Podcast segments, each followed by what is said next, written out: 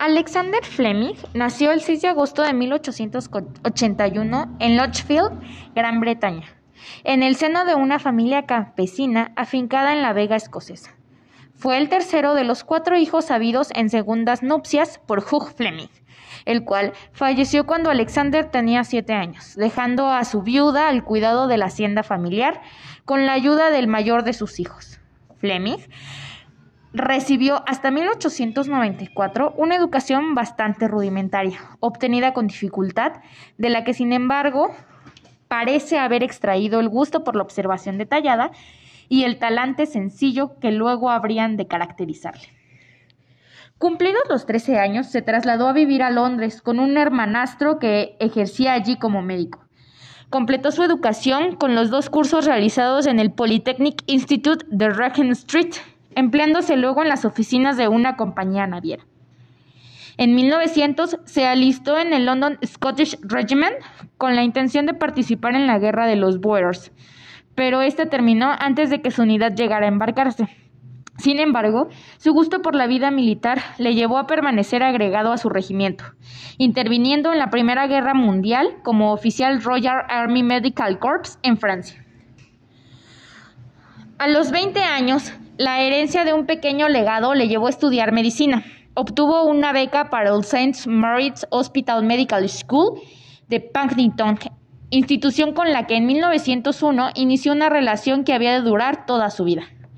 En 1906 entró a formar parte del equipo de bacteriológico Sir Almond Wright, con quien estuvo asociado durante 40 años. En 1908 se licenció obteniendo la medalla de oro de la Universidad de Londres.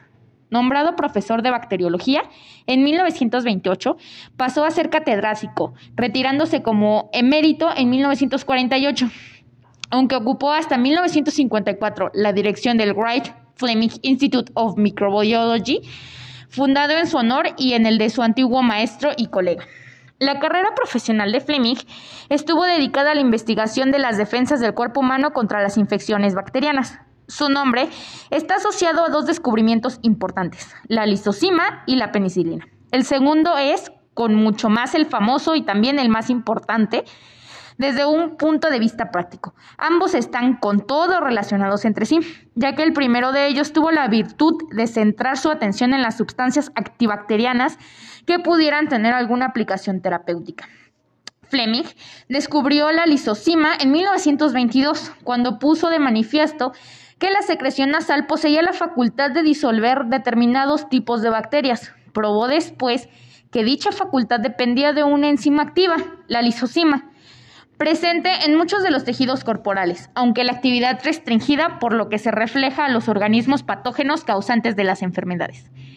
Pese a esta limitación, el hallazgo se reveló altamente interesante, puesto que demostraba la posibilidad de que existieran sustancias que, siendo inofensivas para las células del organismo, resultasen letales para las bacterias. A raíz de las investigaciones emprendidas por Paul Ehrlich 30 años antes, la medicina andaba ya tras un resultado de este tipo, aunque los éxitos obtenidos habían sido muy limitados. El descubrimiento de la penicilina, una de las más importantes adquisiciones de la terapéutica moderna, tuvo su origen en una observación fortuita.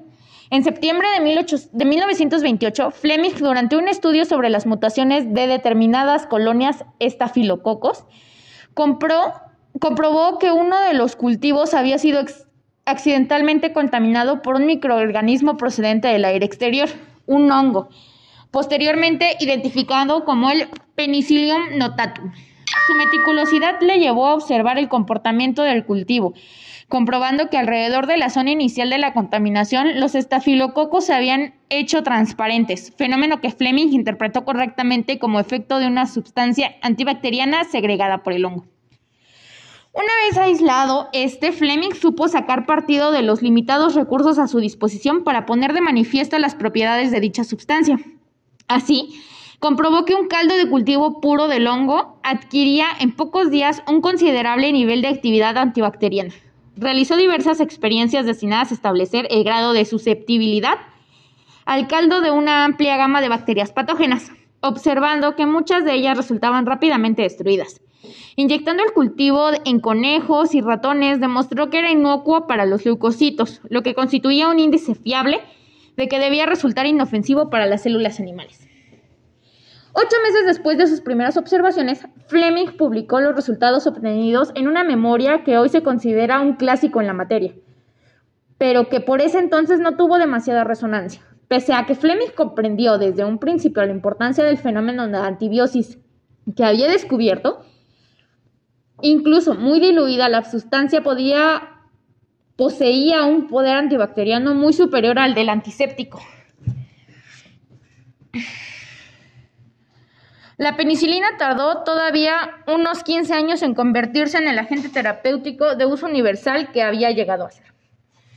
Las razones para este aplazamiento son diversas, pero uno de los factores más importantes que lo determinaron fue la, inestabilidad de la penicilina, que convertía su purificación en un proceso excesivamente difícil para las técnicas químicas disponibles. La solución del problema llegó con las investigaciones desarrolladas en Oxford por el equipo que dirigieron el patólogo australiano Howard Florey y el químico alemán Ernst B. Chain, refugiado en Inglaterra, quienes en 1939 obtuvieron una importante subvención para el estudio sistemático de las sustancias antimicrobianas segregadas por los microorganismos.